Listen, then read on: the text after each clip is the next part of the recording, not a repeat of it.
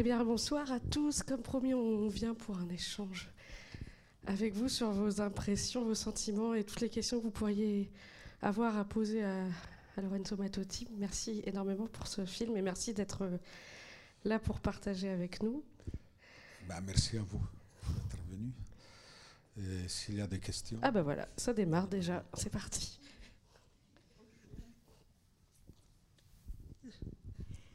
Bonsoir. Euh, je voudrais savoir quel est le secret. Normalement, c'est les enfants de 5 ans qui me demandent. ben, le secret, évidemment, c'est un secret. Après, moi, je réponds toujours aux, enfants que c'est eux qui doivent réfléchir au, au secret. Le secret, c'est un final plus, plus positif. Est-ce qu'il y a la possibilité pour les ours et les humains, la nature et l'homme d'avoir un futur euh, meilleur? Et je dis toujours que ça dépend des, enfants, le futur, c'est à eux. Et c'est avec euh, l'imaginaire à eux de, trouver des solutions. Alors ça peut être que, je ne sais pas, euh, avec beaucoup de fantaisie. C'est eux qui ont.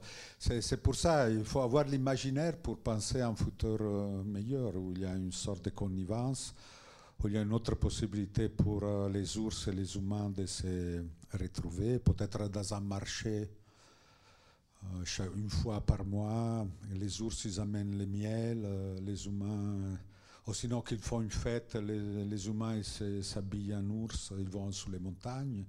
Je sais pas, il y a beaucoup de solutions. Ok, Almerina, elle va chaque semaine à trouver Tonio. Il y a beaucoup d'idées. Mais bon, c'est symbolique, évidemment. Oui, l'idée, c'était de laisser la fin ouverte et. Hein? La fin, la fin était ouverte pour les enfants pour, auxquels vous dessinez le film. En fait, vous disiez tout à l'heure que, parce qu'on a fait une première échange sur, euh, sur le film, que vous vouliez faire un grand film pour les enfants. Oui, notre pari, c'était de faire un film populaire pour, pour un, public jeune. Euh, d'essayer de, lui donner un imaginaire différent, de, de faire une grande histoire. Euh, différente des histoires qu'on a l'habitude de voir, que ce n'est pas une, séquence de blagues euh, ou une petite histoire qui s'est développée avec. C'est pas un film Luna Park, c'est pas un film que tu sors, que tu es euh, complètement. Euh, tu, vois beaucoup de mouvements, beaucoup de temps comme ça, et tu sors et tu dois te reprendre un très bon compliment que m'avait fait une mère euh, avec sa fille. Elle disait qu'elle est sortie du film. Ils ont commencé à discuter de l'histoire. Chose rare euh, quand ils sortent les enfants parce qu'ils essayent de reprendre.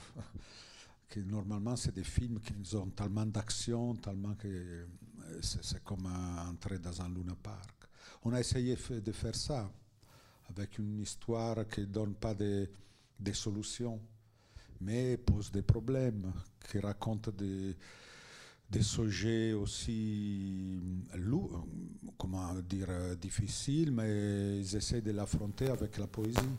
On peut parler de tous aux enfants, ça dépend un peu comment, comment on lui parle. Ça, c'était notre bout. Mm. On a essayé. À partir toujours du roman de Buzzati, que c'est un roman très, très riche. On a eu beaucoup de problèmes quand on a commencé le traitement du film. Parce que moi, je pensais que c'était facile à partir d'un texte euh, déjà fait, avec aussi dessiné. Mais en fait, tout de suite, on s'est aperçu qu'il y avait trop de choses. Il y avait beaucoup d'histoires différentes. D'abord, il n'y avait pas un personnage féminin. Almerie n'existait pas. Euh, c'était que des, des, mâles. Et, il y avait des trous logiques dans l'histoire. C'est-à-dire, euh, Buzzati, il racontait cette histoire assez niaise. Il s'inventait des choses à fur et à mesure. Mais parfois, il y avait vraiment des, trous rationnels. Il n'expliquait pas. Oh. Alors, nous, on a eu beaucoup de problèmes à trouver une, logique cinématographique dans, dans l'histoire. On a dû résoudre des problèmes logiques de l'histoire et on a inventé la situation de la narration. Parce que aussi les livres de Buzzati, dans les livres, il y a toujours une relation entre les narrateurs et les publics, les publics d'enfants. Il, parle toujours au public, il dit, vous connaissez bien les enfants, cette légende, comme vous savez, vous pensez que c'est ça, en fait c'était le contraire. Et cette relation directe avec le public, nous, on voulait les garder. Et alors, on a trouvé la, situation du Cantastoria d'Almerina qui euh, nous a résolu beaucoup de problèmes, aussi au niveau des narrations. Et on a inventé Almerina, la petite Almerina, cette euh, figure de, de, de Gédéon, c'est une, figure traditionnelle dans, dans en Italie dans, les 1800 au début du siècle, l'autre siècle.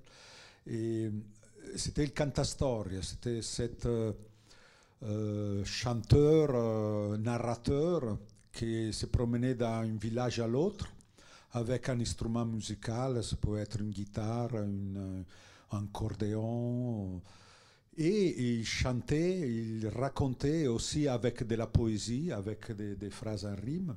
Il racontait des faits divers dans les villages aux gens. Et il avait un grand panneau dessiné, dessiné avec toute l'histoire dedans. Alors il dit Regardez là, au fond, les, les latrons qu'il a tué la femme.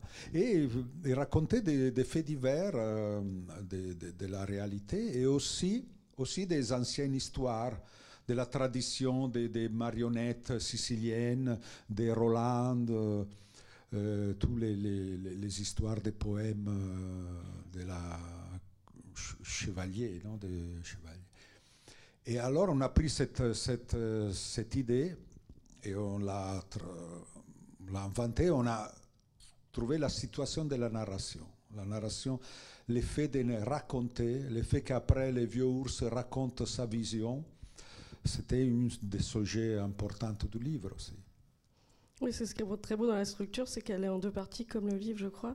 Mais là, il y a une partie, enfin, d'un point de vue et, et l'histoire se, continue, mais de, de l'autre point de vue. Exactement, il y a l'autre point de vue. Euh, et, et ça, c'est la structure elle est très originale et ça, on, a essayé de la garder au maximum comme c'est dans les livres.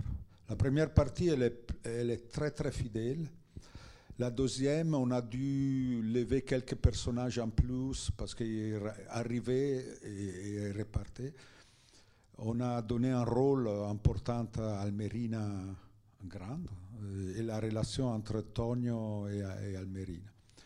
Disons qu'on a simplifié, mais on a donné aussi une logique euh, plus précise euh, à, l'histoire. Et de l'autre côté, on a dû lever beaucoup de petites histoires latérales pour, faute de temps, euh, ça devenait... On a pensé à un certain moment qu'il aurait pu être une série de 4 heures, 5 heures, parce qu'il y avait tellement d'épisodes dedans qu'on pouvait aussi développer ça.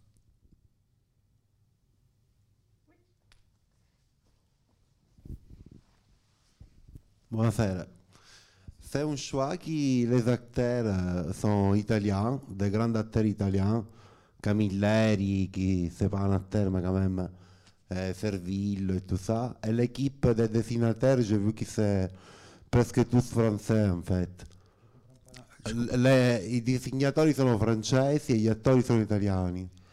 Sì, alors il faut expliquer ça. Ça, euh, c'est une projection euh, que c'est pas la version originale. La version originale, en fait, elle est française. Parce que euh, normalement, dans les cinémas d'animation, on enregistre les voix avant de faire l'animation. Ça aide beaucoup les voix des acteurs il aide beaucoup les animateurs à faire les, mouvements, à donner l'énergie, l'énergie qu'il y a dans la voix. Ça aide beaucoup à faire aussi les mouvements. Et alors, les premières voix, elles sont françaises. Et toute la production pratiquement du film s'était fait en France, entre Angoulême et Paris. Et il y avait un studio hongrois qui faisait un peu tous les. Travail de service, plus, technique.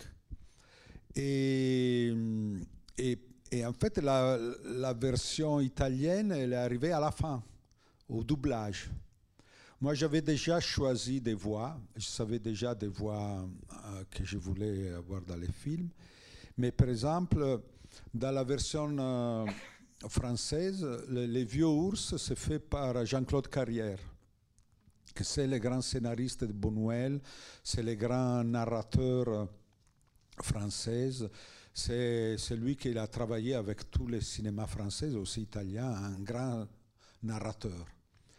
Et c'était très symbolique euh, pour moi aussi d'utiliser avec ces grandes voix, une voix profonde, très, très, avec une grande histoire derrière. Et j'ai cherché euh, quelqu'un qui, qui avait le même charisme de Jean-Claude Carrière en Italie. Et évidemment, j'ai pensé tout de suite à Andrea Camilleri, qui c'est le grand vieux narrateur euh, des, romans siciliens, euh, aveugles en plus. C'est une sorte de italien contemporain, très charismatique, euh, très aimé en Italie. Et j'ai eu la possibilité, la chance. On a lui demandé, on est allé chez lui. Il était déjà malade. Maintenant, il est, il est décédé cet été. Mais il a, on est resté chez lui deux heures à enregistrer la voix. Aussi, s'il était aveugle, on lui donnait la voix par, par les, écouteurs. lui, il répétait très bien, il était très, très brillant. Et on a eu la possibilité d'avoir sa voix. Et, les Italiens, ils croient que j'ai dessiné les vieux ours en rapport à Camilleri. Et en fait, non, ça c'est un peu les miracles qu'on a dans la, dans les cinémas, c'est une coïncidence très forte. Disons que les deux versions euh, ils sont complémentaires. Euh, comme vous avez peut-être compris, euh, en italien, il y a tout un jeu avec les dialectes. beaucoup de personnages parlent sicilien. Gédéon et Almerine, parlent sicilien et ils ont ajouté aussi, les acteurs, ils ont ajouté des voix, des mots des mots très siciliens pendant qu'on l'a enregistré. Elle est plus comique, elle est plus comédie de l'art. Ambrosis, il parle en vénétien, comme Arlequin. C'est peut-être plus drôle, parce que c'est vraiment une atmosphère de comédie. C'est comme des marionnettes, comme des masques. La version française, elle est plus contrôlée, peut-être plus classique, mais elle est très très bien faite et, peut-être un peu plus poétique dans les mots qu'ils utilisent. Alors moi, je n'arrive pas. J'ai travaillé cinq ans avec la version française et après j'ai pu travailler dans la version italienne avec les mêmes plaisirs, disons. Alors peut-être sont tous les deux versions originales. je sais pas. Bonsoir. Euh, tout d'abord, euh, bravo et merci pour, euh, pour ce film. Je voulais savoir comment et pourquoi vous avez choisi cette histoire en particulier. Eh, c'est, parce que moi, moi j'ai, toujours aimé beaucoup Dino Buzzati. il m'a beaucoup influencé aussi dans la peinture, dans les illustrations. Il a fait une bande dessinée aussi. Et quand j'étais jeune, il m'a beaucoup influencé aussi à comme créer les mystères dans, ces dessins. Ils ne sont pas des dessins extraordinaires au niveau technique, mais il y a toujours quelque chose dedans. Et cette histoire, je, l'ai lue avec les autres livres. Ils sont, il y a des, romans très visionnaires. Il y a une capacité de créer les images euh, très fortes. Et comme je disais au départ, je me suis toujours demandé que personne n'avait jamais fait un film d'animation avec cette histoire. Parce que avec la richesse d'idées, avec les monstres, les batailles, les créatures bizarres, les fantômes, et aussi l'histoire de, de Leonzio, les, euh, euh, c'est une histoire quand même riche, profonde. Et j'ai pensé que ça, c'était parfait pour, pour un film d'animation. Tu comprends, pour les enfants. Il y avait beaucoup de choses à faire. Et quand Valérie Sherman, la productrice euh, avec qui j'avais travaillé dans Port du Noir pour un court métrage dans, le film, elle un jour m'a demandé si tu veux faire un, long métrage, qu'est-ce que tu aimerais bien faire Moi, je lui fais lire euh, ses livres de Buzzati. Et elle, elle a beaucoup aimé. Et c'est très important que les producteurs aiment euh, l'histoire, parce que sinon, on ne peut rien faire. Et on a commencé ensemble cette, cette aventure. D'abord chercher les droits, avoir les droits, après commencer à trouver l'argent et tout ça. On pensait que c'était une histoire qui aurait pu être populaire pour un très grand public. C'est ça que c'était très important. Moi, je, si j'ai passé cinq ans à faire un film d'animation, euh, c'était pour un projet que j'ai pensé ça valait la peine. Pas pour faire un, film d'auteur à moi, pour pour m'amuser, c'est tout. Je pensais que c'était un, un, projet aussi important à faire connaître euh, d'abord une histoire que c'est dans la tradition euh, européenne, de notre racine, que c'est très important les passages de la culture au jeune public, faire lui connaître des choses qu'on a, non? Des, des, écrivains, des romans, des choses, et euh, faire lui connaître justement une façon de dessin différente, essayer une iconographie différente liée à notre, paysage, ici Marseille, c'est une ville méditerranéenne, les couleurs, la lumière, utiliser les couleurs, les formes, les formes, les paysages, tout ça, qui sont plutôt à nous, Italiens, Européens. Euh, je crois que c'est très important. Moi, j'ai pensé que pour moi, à ce niveau de ma carrière, c'était important de faire quelque chose pour vraiment que je tenais pour, euh, pour euh, les jeunes publics. Et, j'ai pensé que cette. Euh, j'ai pas eu de doutes en fait. Ça m'est arrivé de façon naturelle. Et, peut-être aussi parce qu'il était déjà dessiné. J'ai dit, bon, au moins je parle avec quelque chose que ça existe déjà, une histoire. J'avais l'impression que ça aurait été plus facile aussi pour moi, gérer une situation à partir d'un livre que, que partir d'une histoire à moi originale peut-être trop, trop original, trop personnel. Je, voudrais juste rebondir et puis après j'arrive. C'est un livre qui est écrit en 1945 et euh, on voit qu'il ouvre plein de petites boîtes euh, philosophiques euh, enfin, qui nous touchent énormément aujourd'hui. on en parlait tout à l'heure, le rapport de l'homme avec la nature, mais aussi les, les, grands conflits historiques, euh, ça peut être aussi l'interculturalité. Enfin, ça, ça, ouvre énormément de. Chaque petite histoire ouvre une, boîte philosophique euh, très contemporaine euh, pour, pour, parler aux enfants, justement, ou, oui, entre nous. Il y a beaucoup de sujets dedans, et c'est ce que c'est important qu'il ne donne pas la solution, mais fait réfléchir. Buzzati, quand il l'a fait, il l'a fait juste entre la fin de la guerre et, et, je, je, crois qu'il parlait aussi un peu comme Orwell euh, dans la, la ferme des, animaux, cette euh, illusion d'avoir une nouvelle société et après euh, que ça tombe à cause des de, vices de l'homme, l'impossibilité. Ou sinon l'arrivée des, des Russes à Berlin et de l'autre côté les Américains qui arrivent en Sicile il y a des idées qu'il y avait des références, les gens voyaient des références liées à la guerre. Mais en fait, moi, quand je l'ai lu, j'avais 18, 17 ans, 16 ans comme ça, je l'ai lu d'une autre façon, comme une grande histoire euh, fantastique, euh, plein d'idées. Surtout que moi, j'aimais beaucoup dessiner, je voyais tout un monde visionnaire, et j'étais fasciné surtout de la façon de raconter.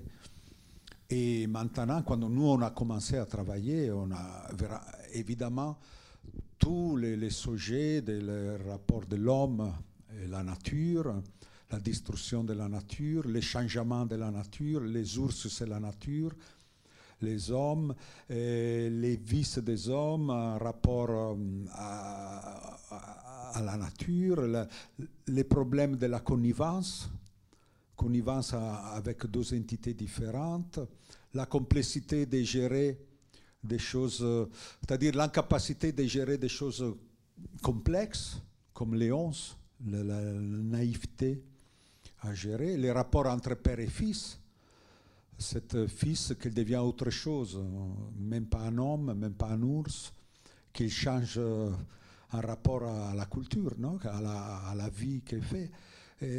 C'est plein de, choses euh, intéressantes. Mais peut-être, oui, Buzzati, il a toujours pensé, euh, dans ses histoires, il y a toujours un rapport avec euh, la nature. Lui, il passait le temps dans la montagne. Il avait, dans la nature, dans l'air, dans la on peut vraiment penser à une entité, à une sorte de magie. Et j'avais toujours l'impression que ce monde de l'imaginaire, de, la poésie, de la force, de la nature, à peu à peu, ça, ça, ça disparaît. Ça disparaissait. Alors ce sujet-là, est, c'est un sujet classique de Buzzati. Mais c'est une histoire, j'ai l'impression que c'est une grande fable, qui dans les temps, change, elle peut être lue de façon différente tout le temps. Qu'elle s'est renouvelée tout le temps en rapport à la contemporanéité. Euh, alors moi j'avais une question peut-être plus technique. Euh, je voulais savoir pourquoi est-ce que vous aviez mélangé dans votre film euh, l'animation 2D et l'animation 3D ah, C'est très pratique parce que en fait la base est, est, 2D. Tous les personnages principaux sont 2D et tout ça. Mais on avait le problème de gérer tous les ours, tous les mouvements des ours, tous les militaires, les soldats en fait, toutes les masses, les situations de masse, qu'il y en a beaucoup dans les films. Et ça, on ne pouvait pas faire en 2D. À faire tous les petits tours qui vont d'un côté à l'autre, c'était impossible. Euh, et on a trouvé ce programme, un programme qui s'appelle euh, Golem. Et c'est le même programme qu'ils ont utilisé dans les Game of Thrones. Et comment s'appelle, les jeux d'espace, euh, Game of Thrones, quand ils utilisent pour faire les batailles, tous les masques. Mais c'est la première fois qu'on l'utilise pour l'animation, je crois. Et ça nous permet, ça nous permet de gérer tous les mouvements de la gestion de, tous les petits ours, quand ils courent partout, il y a, les gâteaux mammone, les chats qui arrivent, tous les, tous ours ou les batailles, les batailles ou, les militaires, tous les soldats qui arrivent, ça. Et euh, ça, c'était impossible de faire en 2D. Et les serpentins de mer. Il y a les serpentins de mer que ça nous permet, surtout pour gérer toute la tapisserie, de, tu sais, c'est un peu une sorte de tapisserie, pour gérer tous les mouvements. Ça, en animation, ça aurait été vraiment trop, trop compliqué à faire. On aurait dû simplifier. Et là, ça nous donnait la, richesse, euh, la complexité des, des grandes euh, images euh, spectaculaires. C'est ça. voilà. Du coup, je, je crois savoir, je ne sais pas, c'est notre professeur qui nous a dit que vous êtes un illustrateur, je crois, et vous avez fait essentiellement des livres avant, et que du coup c'était votre premier film si je me trompe pas. Et du coup, je voulais savoir ce qui vous avait poussé à passer d'un, de quelque chose sur du papier euh, qui bouge pas à un film en fait. Qu'est-ce qui vous avait poussé à faire un film d'animation qui se gère pas pareil que une, enfin, de l'illustration ou de la BD La totale inconscience. euh, non, bon, alors il faut dire, oui, euh, ma carrière, elle est faite surtout, de, je fais plusieurs livres de bande dessinée. J'ai fait beaucoup de livres d'illustration, j'ai fait pour la jeunesse, j'ai fait beaucoup de couvertures de revues, de magazines. Je crois que j'ai touché tout ce que c'est possible j'ai beaucoup d'affiches. Euh, j'ai touché tout ce qu'on peut faire euh, avec les dessins, je crois. Et la relation avec le cinéma d'animation, c'est très ancienne. Euh, j'ai commencé avec des petits génériques pour la télévision. J'étais moi, tout seul, ou quelqu'un d'autre. Après, il y a eu un réalisateur qui a pris, euh, Jean-Jacques Prunès, qui a fait un court métrage de 30 minutes à partir d'un livre de jeunesse, ça s'appelle euh, euh, Eugenio, l'histoire d'un clown. Et là, j'ai commencé à suivre comme lui il faisait, le storyboard. J'ai un peu parlé beaucoup des images que j'ai pensées dans, les films. C'est devenu une petite collaboration aussi c'est lui il a fait. Et après ça a commencé comme ça, j'ai trouvé des réels. Euh, Enzo Dallo, il m'a appelé, il a lu mon Pinocchio et il m'a demandé si je voulais collaborer euh, avec lui. Alors on a fait un pilote. J'ai commencé à travailler dans les décors et dans les personnages. Après, il y a eu une grande occasion de travailler avec euh, les derniers films d'Antonioni. Il y avait Wong Kar Wai, Soderbergh et Antonioni. Ils avaient besoin, c'était trois épisodes, ils avaient besoin des,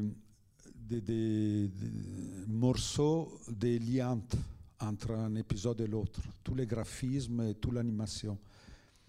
Et là, j'ai eu la possibilité d'explorer l'image euh, en mouvement. Et après, j'ai repris, j'ai fait les courts-métrages pour Port du Noir. C'est un épisode de Port du Noir, que c'est un film en noir et blanc sur la peur. Et là, j'ai fait un épisode où je fais le, réalisateur. Euh, c'est un épisode très bousatien, très mystérieux, très, très étrange, où j'ai pris du plaisir à le faire. Évidemment, il y avait beaucoup moins de problèmes. Après, j'ai collaboré encore à Pinocchio de Enzo Dallo, où j'ai suivi tous les, tous les films. Et après, qu'est-ce qu'il y a? Bon, j'ai eu plusieurs expériences et j'avais l'impression qu'à mon âge, euh, c'était les bons moments. J'avais l'impression d'être mûr pour affronter un long métrage. Et c'est aussi la, productrice qui m'a poussé à, à, le faire. Mais évidemment, c'était une folie totale. Une folie totale parce que euh, côté image, côté dessin, côté couleur et tout ça, il n'y a jamais eu un problème. Le gros problème pour moi, d'avoir pas l'expérience de gérer, de faire un livre bande dessinée, c'est une chose. Avec euh, les, montages de l'histoire en bande dessinée, c'est une chose, c'est dans l'espace. De le faire dans les, dans les cinémas, c'est le temps. Et c'est les montages, c'est le problème, c'est les montages, les, tous les raccords entre une image et l'autre. les langages de l'animation, il est encore plus précis que du cinéma normal, parce que tu ne peux pas faire des choses, tu dois faire très attentif à tous les, à tous les mouvements, à tous les raccords, en fait. Et là, on a passé beaucoup, beaucoup de temps. Heureusement, j'avais une équipe extraordinaire des grands professionnels qui m'ont aidé beaucoup à faire les choix, euh, à décider. C'était la même équipe qui a fait la Tortue Rouge de, Angoulême, plus grand, un plus grand, parce que nous, on avait beaucoup plus de problèmes. Et en plus, euh, Tortue Rouge, il n'a même pas de, dialogue. Et c'était des grands. Euh, Julien Desmans, comme scénariste, il a ajouté beaucoup de choses. Euh, les, animateurs, c'était des grands animateurs euh, qui ont donné la vie aux personnages.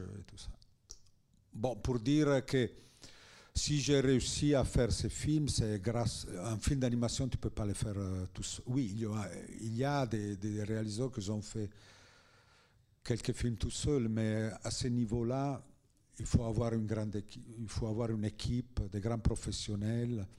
Et c'est un grand travail d'équipe. Chacun, il apporte sa, expérience, son, talent. Et mon, mon, comment dire, mon devoir, c'est d'essayer de prendre le maximum de chacun, utiliser tous les talents des autres pour, pour créer cette cathédrale.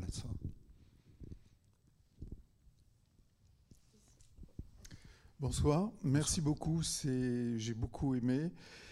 Euh, puis je, je connais aussi votre, votre travail que j'adm- j'admire. Euh, une petite question, bah, vous venez de répondre en, en gros à ce que je voulais savoir. Euh, votre film n'a rien à voir avec La planète sauvage de Topor, mais j'avais énormément aimé ce film.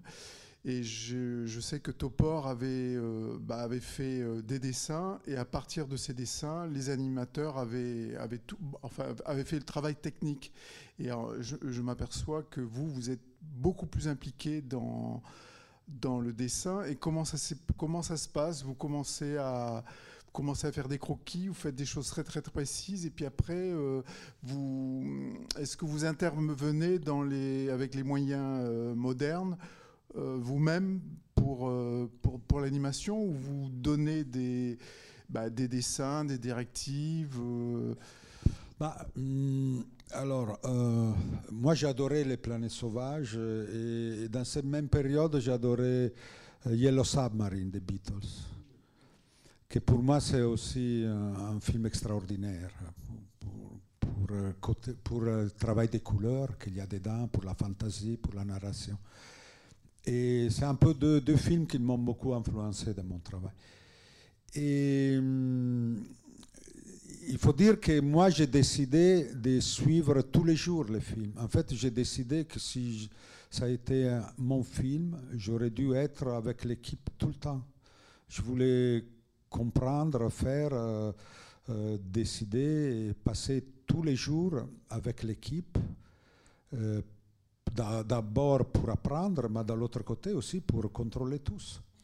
C'était mon rôle. Je ne voulais pas faire le dessinateur qui passait une fois par mois et contrôlait un truc ou l'autre. Euh, Topor, il avait les loups, la loup, le loup, oui, qui il était les vrais, réalis- les réalisateurs, euh, animateurs. Et non, mais moi, j'ai voulu tout suivre pour respect d'abord de mon équipe, respect des Buzzati du film et pour ça, suffit à un petit couleur que j'aime pas, de- rentre dedans, elle commence à développer, c'est comme, ça peut prendre toute une autre direction. Et après, c'est très difficile à revenir en arrière. Quand il y a des, choses dans l'animation, c'est très cher aussi euh, corriger. Quand Nous, on a fait un énorme travail de, préparation. Un énorme travail, on a refait, refait, refait l'animatique, c'est-à-dire la base de tous les films. La, séquence des images, les dialogues et tout ça. Comme ça, quand on est arrivé à la vraie production, on n'a jamais eu un vrai problème de, production, de fabrication, parce que je savais exactement qu'est-ce que je voulais. Et aussi, c'était très clair pour, pour l'équipe. On avait toujours une réponse. Ou sinon, si on n'avait pas la réponse, je savais dans quelle direction résoudre, résoudre les problèmes. Et on n'a jamais dû refaire un, un plan. Ça veut dire qu'elle était vraiment très, très bien préparée. Mais la préparation, c'était très, très lourde, très difficile de trouver un rythme, parce qu'on voulait faire un- les rythmes, les rythmes de l'histoire. On ne voulait pas que ça devenait lourde, on ne voulait pas que c'était ennuyant, on voulait que ça glissait. Mais c'est une histoire compliquée, plein de choses. Bon, c'était très dur. Mais comme je commence, euh, d'abord j'avais les dessins de Buzzati. On a commencé avec euh, mes scénaristes, on était trois, et on a commencé à vraiment écrire la structure, euh, la structure du, film. Et à côté, moi, tout de suite, j'ai voulu dessiner. Parce que le fait que je- je raconte en dessinant, moi, j'ai toujours l'habitude de, de dessiner qu'est-ce que je veux raconter, pour comprendre si une séquence, s'il y avait des idées, si je pouvais gérer. Alors, si, si j'arrivais pas à dessiner une séquence, ça veut dire que ça n'allait pas pour moi. Tout de suite, après les, les sujets écrits, j'ai commencé tout de suite à faire un pré-storyboard très élémentaire, mais où j'ai posé toute la structure, Comme ça, je comprenais s'il si rentrait dans le temps, si, ça, ça, pouvait marcher. Et là, j'ai continué à suivre, à dessiner à partir des dessins de Buzzati, étudier tous les personnages. Euh, des idées graphiques qu'il y a dans les livres de Buzzati, je les ai pris et je les ai développés. Mais après, mon dessin.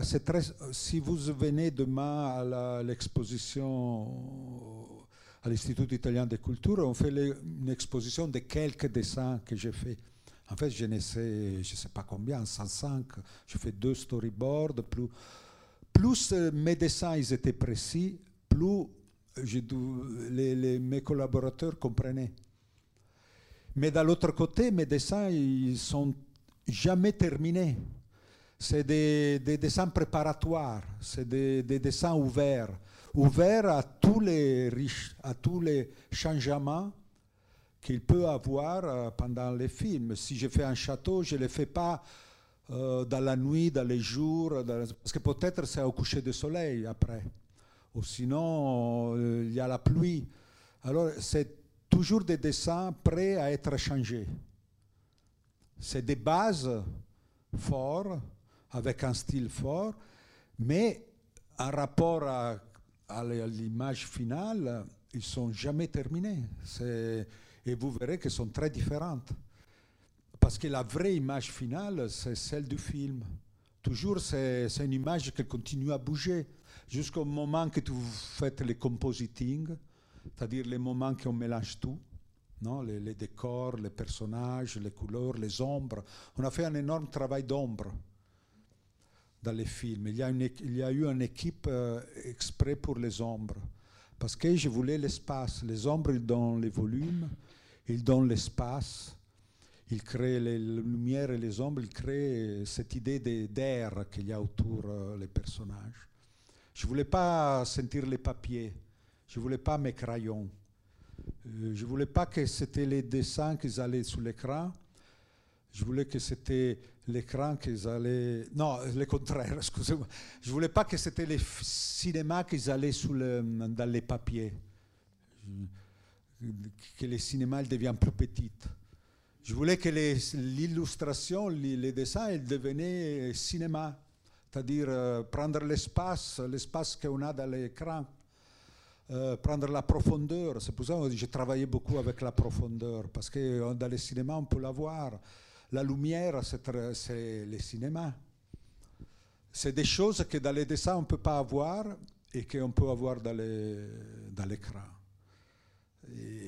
Alors, mes j'ai beaucoup, beaucoup dessiné, mais beaucoup de noir et blanc, crayonnés. Les couleurs, il y en a des bases de couleurs, mais euh, c'est des couleurs pour, pour donner un peu l'atmosphère, les ombres, oui. Mais les, vraies images finales, c'est. Après l'équipe, moi j'ai toujours dessiné avec les crayons, les papiers, tout ça. Mais mon équipe, c'est tout des,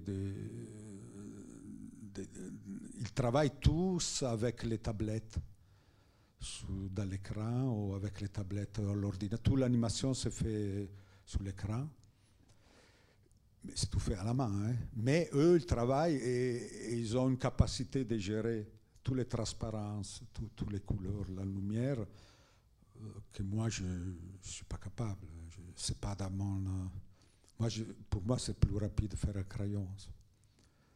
Et, j'ai passé les dernières deux ans, en fait, à contrôler les dessins des autres. J'ai très peu dessiné, seulement quand je devais expliquer des choses. Euh. Sinon, j'ai regardé avec eux toujours les dessins dans l'écran. J'ai essayé un certain moment d'apprendre, mais il y a tellement de problèmes avec tous les calques que je suis un, je suis un peu vieux. Un peu. Je prends beaucoup plus de temps à apprendre ça plutôt que les dessiner. Bah, je vais peut-être prendre une dernière question, mais moi justement, je, connais assez mal l'animation, mais ce que je trouvais époustouflant dans ce film, c'est son ampleur et ses plans larges et ses foules qui s'animaient tout le temps en mouvement. Voilà, je, je trouvais ça fort et, rare euh, en animation, ce dont vous parlez. merci. Petite dernière question, puis après, on, se donne rendez-vous demain.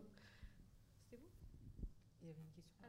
Ah non. Moi, j'ai une question, en tout cas. Si vous avez envie, oui. Et Il a, oui, je l'ai il a- projeté. oui, communication par les pensées. Ouais, eh ben, justement, je voulais savoir euh, si vous avez participé aussi au montage et jusqu'à quel point? À tout le temps. Tout le temps, Tout le c'est-à-dire. temps, j'étais là. Parce que les montages, en fait, euh, dans les cinémas d'animation, une fois qu'on a discuté l'animatique, on a les montages tout le temps. Aussi quand on fait la fabrication. Mais euh, c'est très important les montages euh, avant de commencer la fabrication. Parce que c'est là qu'on décide les timings. Et c'est très compliqué à les faire. euh, dans l'animation parce qu'on utilise des, images fixes. Alors, comprendre euh, les rythmes, comment ça va être cette plan, cette séquence, il faut avoir de l'expérience. Moi, et, et par- moi, je l'avais, et c'est très compliqué à expliquer. Après, évidemment, les montages, c'est très important parce qu'il y a les dialogues, il y a la musique, euh, il y a les, les images terminées. Chaque fois que ça terminait une séquence, il y avait toujours l'assistante monteur qui ajoutait les, les images, euh, les vraies images euh, finales. Mais par exemple, la, la scène du cirque, il y a comme un montage alterné, et ça, vous l'avez pensé avant? Ah, ça, ça c'était avant. Ça, on l'a décidé. euh, oui, oui, c'était dans, le- dans les dessins. C'était pas une idée de montage, c'est une idée de, de scénario, d'imaginaire. Après, après, le monteur, il a coupé en seconde. Euh, on avait l'angoisse qui était trop longue. On a levé deux, trois plans. C'est-à-dire, c'est toujours comme ça. On avait toujours l'angoisse que des choses trop longues, trop lentes. C'était une grande lutte. Moi, de l'autre côté, j'avais peur que c'était trop rapide. Alors, il y avait des moments que je voulais de souffler un peu, plus de contemplation. Mais toute l'histoire devait être dans une heure vingt. Alors, euh, en fait, euh, on a fait un énorme travail des petits ciseaux, euh, découper en secondes, euh, deux secondes d'un côté, de l'autre côté, pour pas lever complètement une séquence. On a essayé de garder. Mais beaucoup d'idées comme euh, celle-là, ils sont partis dans le storyboard. Les storyboardistes, pendant que tu dessines l'histoire, c'est là qu'on construit aussi la sorte de montage. hein. Les coupures, euh, là on coupe, là on fait. On se donne rendez-vous demain à 18h à Oui. l'Institut pour, euh, pour euh, Oui, à l'Institut italien de culture, Voilà, qui est euh, pas très loin. qu'il y a quelques images, hein, parce que si pour faire exposer vraiment toutes les images, je- On aurait recouvert une le. pile de, de dessins énormes. Ouais. Bon, merci beaucoup Merci pour infiniment. votre attention. hein. Merci. Au revoir. Merci.